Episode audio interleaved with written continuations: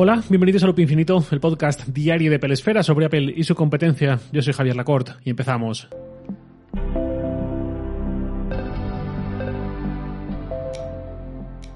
En las últimas semanas se ha especulado bastante con la hipótesis o las sugerencias de que Apple podría acabar comprando Peloton, una empresa bastante desconocida en España porque no tiene actividad aquí, pero más reputada en Estados Unidos, sobre todo a raíz de la pandemia, porque esta empresa hace equipamiento para el deporte en casa, básicamente bicis estáticas y cintas de correr, pero con enormes pantallas en las que ver clases en vídeo muy bien pensadas, muy bien diseñadas, por lo visto, bajo una suscripción mensual. Es decir, tú pagas por la bici, pagas por la cinta y además pagas la tarifa mensual para acceder a esos vídeos que ya digo, aparentemente no son vídeos sin más, eh, como Apple Fitness Plus, dicho sea de paso, sino que apela mucho más a un componente social de tiempo real, de ahí también el nombre, todos pedaleando juntos, cierta interactividad con el monitor y todo esto.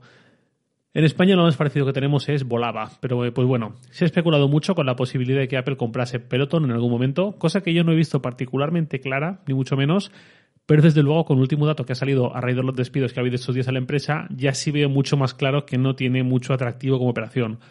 Resulta que leí que Peloton estaba despidiendo a 2.800 empleados, creo que era la cifra, casi 3.000. Yo lo leí y pensé, ¿pero cuántos son en total para que hayan despedido a casi 3.000?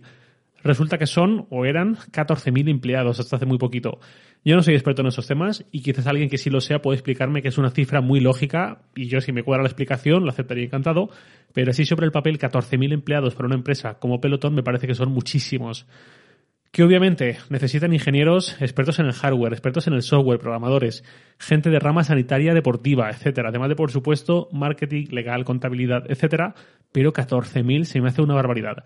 Apple tiene 10, 11 veces más empleados ahora mismo que Peloton, eh, está en unos 150.000 en todo el mundo, y estamos hablando de la empresa más valiosa del mundo, de una de las que más factura del mundo, con mucho y más de, con presencia global, con más de 500 tiendas físicas propias, que todos sus empleados son plantilla de Apple.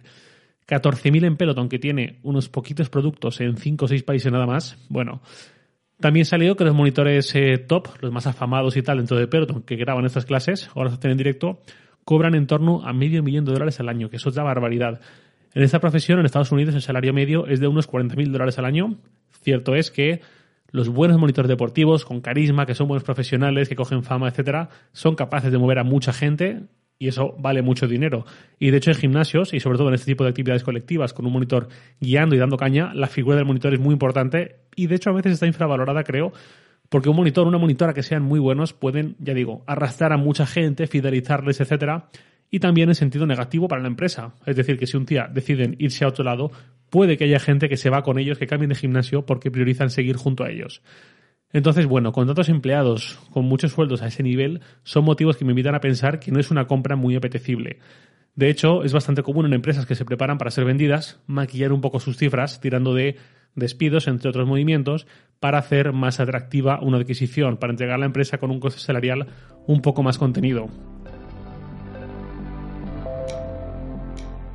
En torno a Apple y Peloton ha habido bastante conversación últimamente, sobre todo en Estados Unidos. Mientras tanto, Apple ha optado por otra compra muy diferente, aunque también con cierta relación con nuestra salud, nuestra actividad y nuestro entretenimiento mientras hacemos ese deporte. Hablo de la compra de una startup que utiliza inteligencia artificial para ir reproduciendo música que se va adaptando a nuestra interacción, entendiendo esa interacción de muchas formas. Siendo la más peculiar seguramente nuestro ritmo cardíaco. Es decir, que si ese motor de búsqueda de canciones tiene acceso a un dispositivo que va leyendo en tiempo real nuestro pulso, como el Apple Watch, es capaz de ofrecer música con unos BPM más altos o más bajos en consecuencia a ese ritmo cardíaco.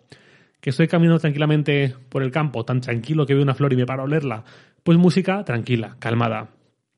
Que salgo a correr y voy al trote, música un poco más acelerada.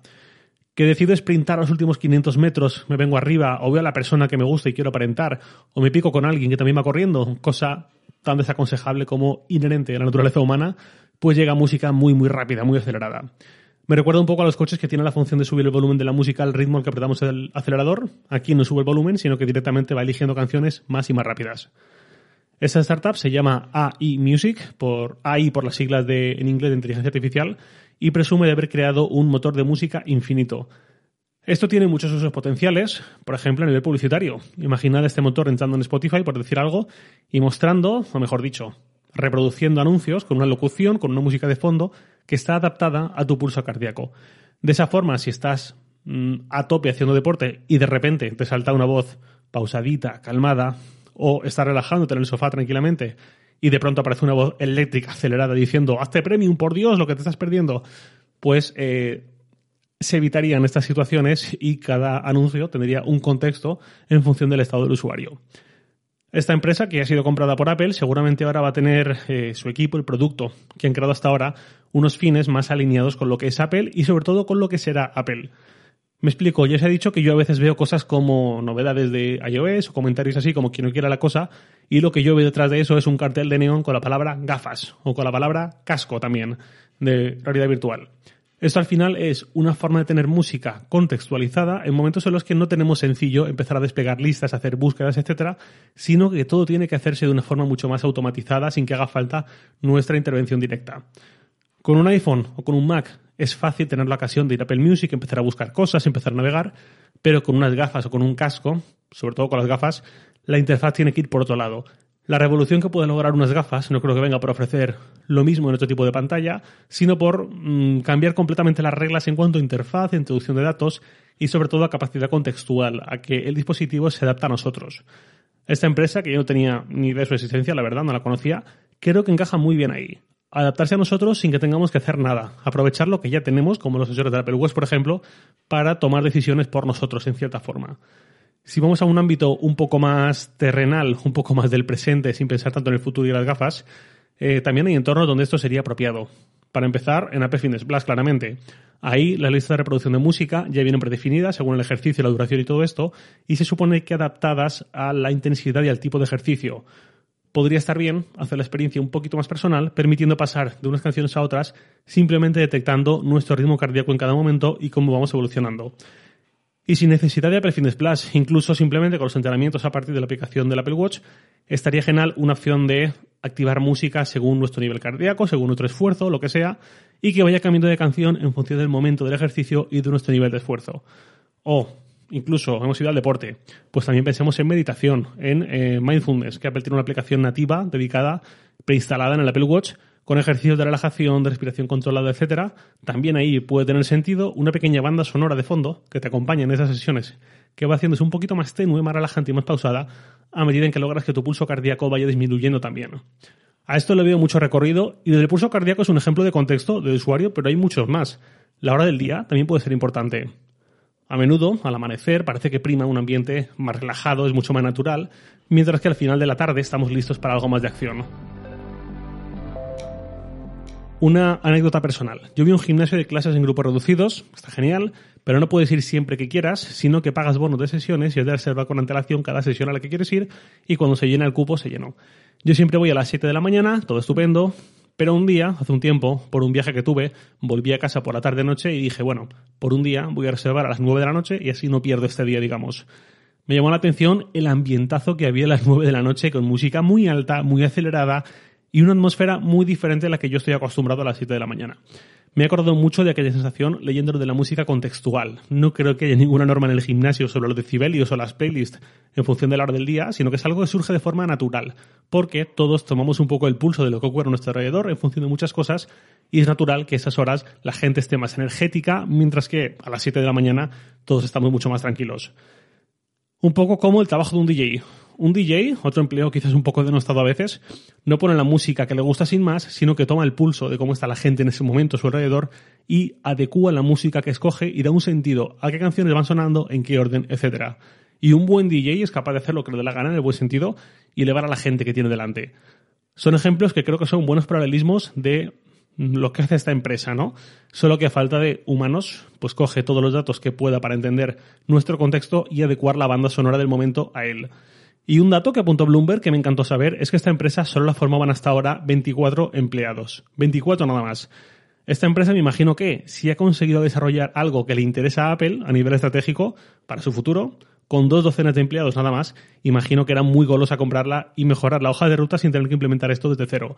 Porque a veces las compras de una empresa a otra vienen dadas por la voluntad de completar lo que uno ya tiene, de aumentar catálogo o lo que sea, pero a veces son simples atajos para poder tener un producto listo en X tiempo o una función de un producto mayor que si tuvieran que partir desde cero seguramente les costaría mucho más. Por ejemplo, cuando Apple compró Beats, auriculares al margen, eh, también compró Beats Music, la aplicación de música en streaming.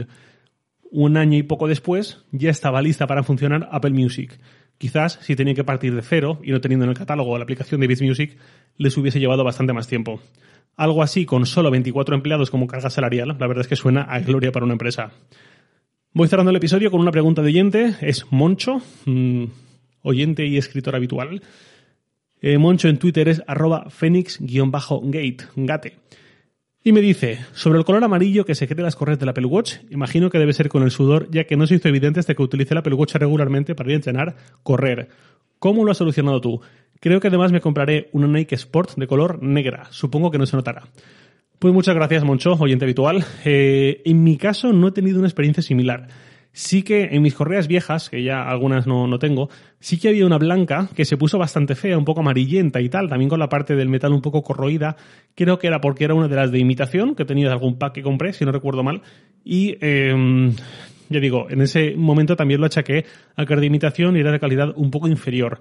Sí que es cierto que tenía otra blanca eh, de Nike con los agujeritos y tal, y también se puso un poco fea, pero la usé durante mucho tiempo de forma diaria, y más que por el sudor creo que también era por el roce con el vaquero, cosas así, porque se tiñó un poco de azul y no quedaba muy allá.